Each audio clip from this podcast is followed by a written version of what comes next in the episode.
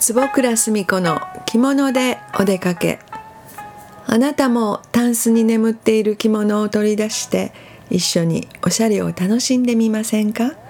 この時間は着物が大好きな私坪倉澄子が着物の魅力をお伝えいたします、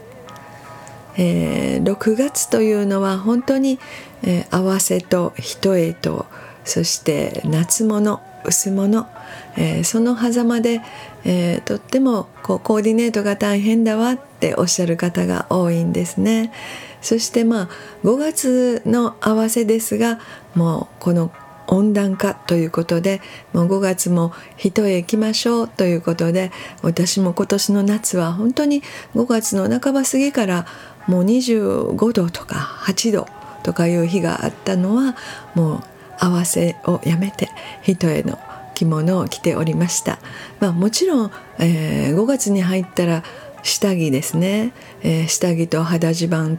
長襦袢はもう夏物に変えておりました。それでもやはり暑い日があるので、えー、表から見て合わせの着物になるような生地で一重に仕立てておりますちょうど、えー、5月ですとか6月の係に着るような、えー、そんな合わせの生地にもできる合わせの着物にもできる生地の一重物を作っております。えー、まあ色目的にはちょっと淡い色目が多いですね。えー、そしてもう6月の10日過ぎますと、えー、もう夏に、えー、ちょっと透けるような透け感のある、え、シャーツ麦ですとかローチリメンという、え、透け感があってそれでも一重の頃っていうそういうお着物を選んできております。やはり随分と軽くて涼しいです、えー、そしてよく皆さんからお問い合わせがあるのが半襟はどうしたらいいですか？っておっしゃるんです半襟を塩瀬から炉に変える時期ですね、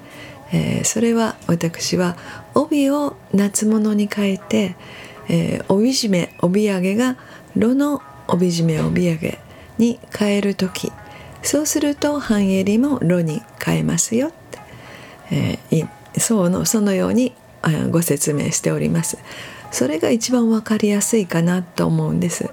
ですから半襟を炉に変えたらもう夏物の炉の炉つづれであるですか？とか、えー、九寸の、えー、炉の帯。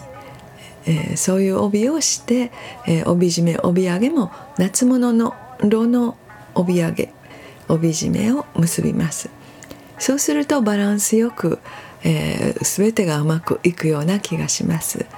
そして帯は早めに、えー、一重物でも夏の帯を早めにつけていくというのが、えー、先取りおしゃれの先取りと思いますぜひやっぱり今年も、えー、10日頃15日過ぎたらもう炉の半襟に変えて、えー、私も正解だったかなと思っております。えー、そして6月の25日、えー、私たちは夏の集いといいまして森安子着物学院では、えー、春と秋とそれから秋のお出かけというのを、え毎年イベントとして行っておりますが今年は25日に夏の比叡山の麓のロテル・ド・ヒエというホテルで、えー、ランチにしに行く予定をしておりますが、えー、その時に皆さんは、まあ、何を着ていこうかなそう言って悩まれることが多いしご相談も受けます。えー、もう6月の終わり頃でしたら、えー、ローでもいいですしシャーでもいいですし、えー、一重物の、えー、ロチリメンですとか、えー、シャー紬といったものそれから夏大島それですとかそうですね、えー、朝の着物なんかもちょうどいい季節かと思います。そしてその着物に合わせて帯をコーディネートされたらいいと思います。そして私は今回はシャ合わせというのが、えー、たまたまリサイクルでいいのを見つけましたので、えー、今まで憧れてなかなかね購入するのは大変だったんですがリサイクルで見つけましたので、えー、今回初めてシャアワセを着ることになります、えー、シャアワセの時期も本当に2週間だけの時期に着れますと昔からねよく言われてとっても贅沢品だと思っていました、えー、中がロの生地でそこに絵が描いてあって、えー、表側はシャの生地でそしてそれがゆらゆら揺れるととっても素敵という、えー、そんな涼しげなお着物になっております。えー、今回楽しみにお出かけしますので、えー、また皆さんもタンスに眠っている夏は暑いし大変だわとぜひおっしゃらずに